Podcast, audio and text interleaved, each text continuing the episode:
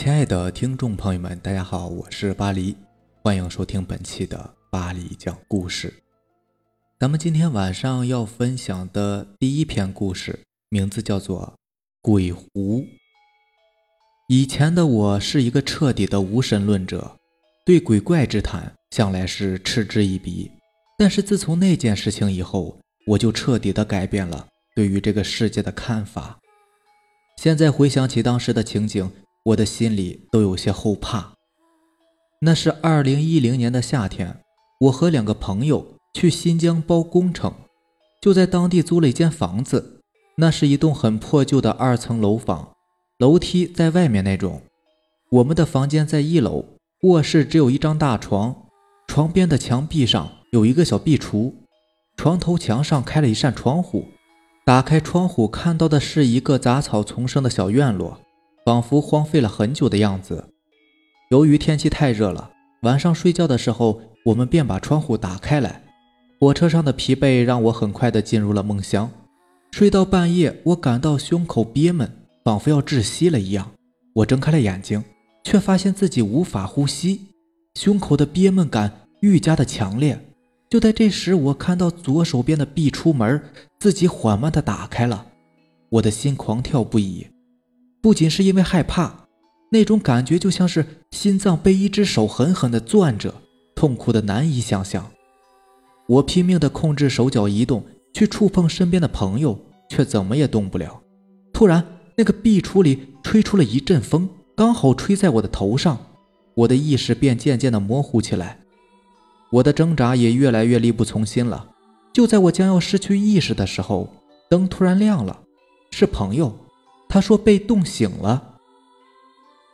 随着灯亮了，那种被束缚的感觉终于慢慢消失，但是胸口依然憋闷，心脏绞痛。我拖着已经满是冷汗的身子，趴到了窗边，想缓解一下胸口的憋闷。刚走到窗边，我却像是触电了一样，一直往后退。退到了墙角，瘫坐在地上，因为我看到了一张脸，一张毛茸茸的细长的脸，那分明就是一只黄鼠狼啊！那双绿油油的眼睛死死地盯着我，仿佛要把我的魂魄勾走。朋友看到我的样子，连忙把我扶起来，问我怎么了。我让他把另外一个人叫起来，然后把事情的经过原原本本的告诉了他们。听完我的话，他们也都沉默了下来。看似平静，我却感觉到他们的心都在狂跳。我颤抖着手掏出了电话，打给了房东，把事情的经过也告诉了他。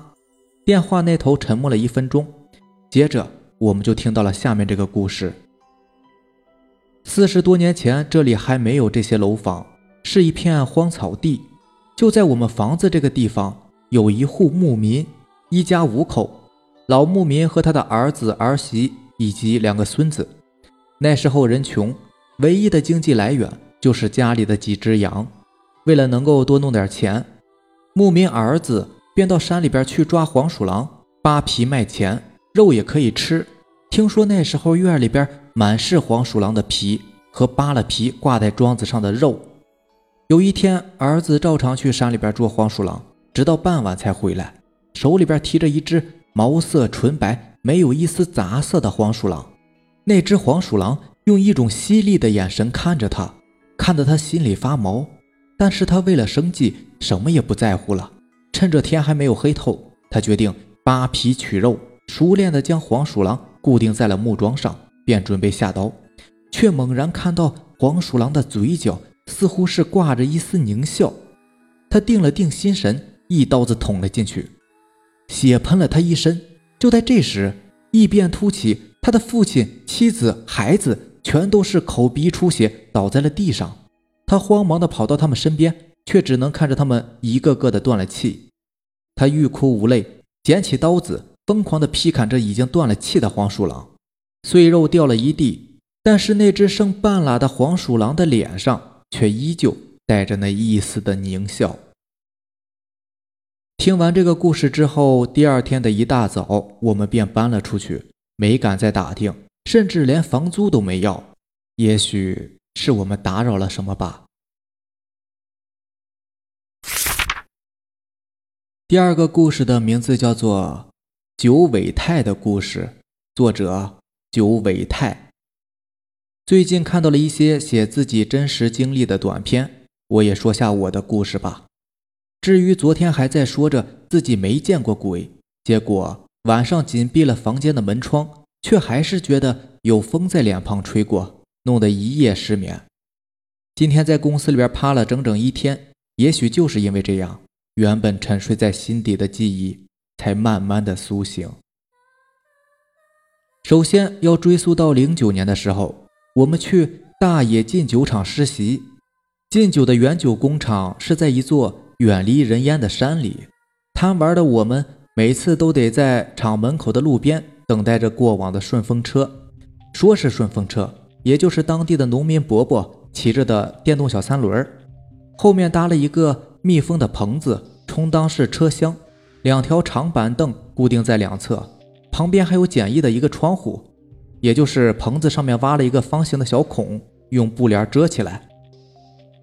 一次，我们又乘坐上这种顺风车去了最近的镇子上玩，中途上来两个人，一个少女搀扶着一位老婆婆，老婆婆患有严重的肺结核，严重到大家一眼就能看出来，而少女所谓的搀扶。也不过是用指尖小心地捏着老婆婆的胳膊。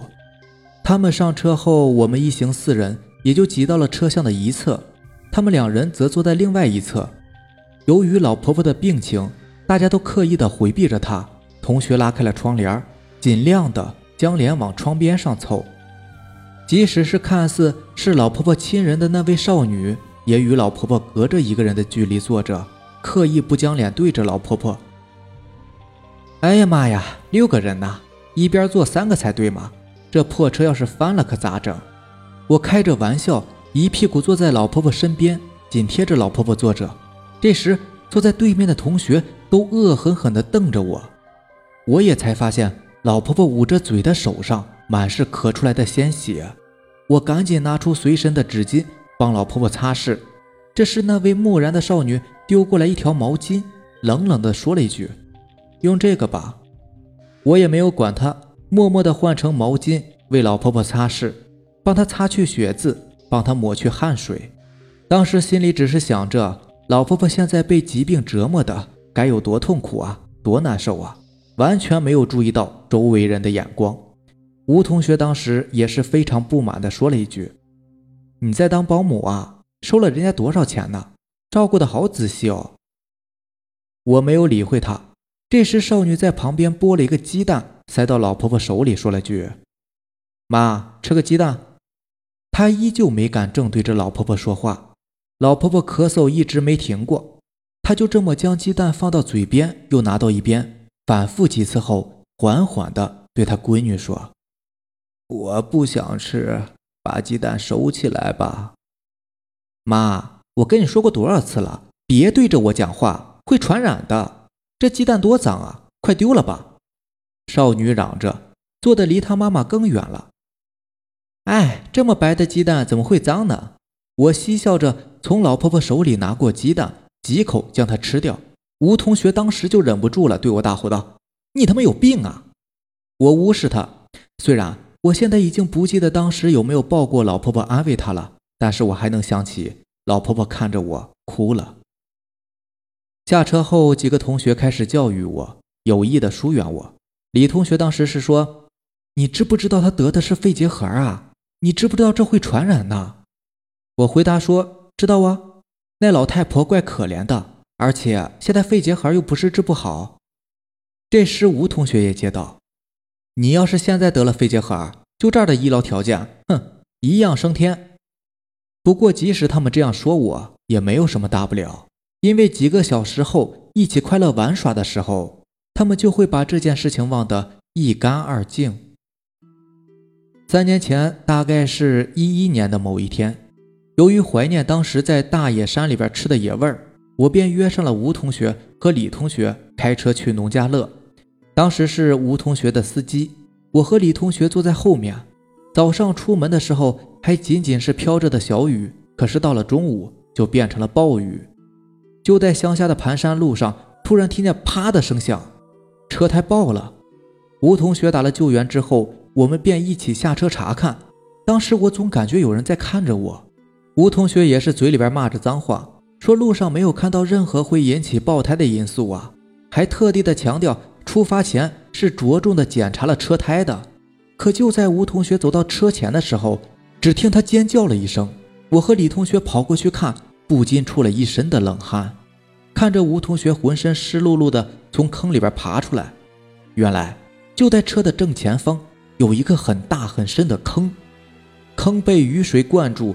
看起来就跟前面几个拐角处路面上的积水一样。要是没有爆胎或者别的什么事情让我们停下来的话，那我们可都要完蛋了。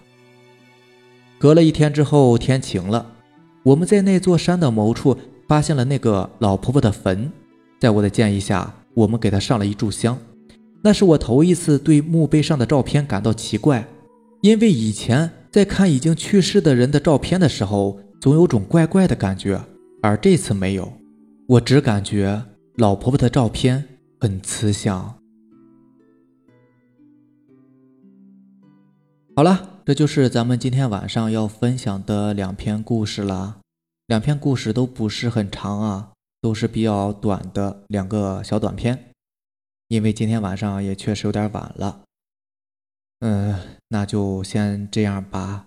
大家早点休息，晚安，拜拜。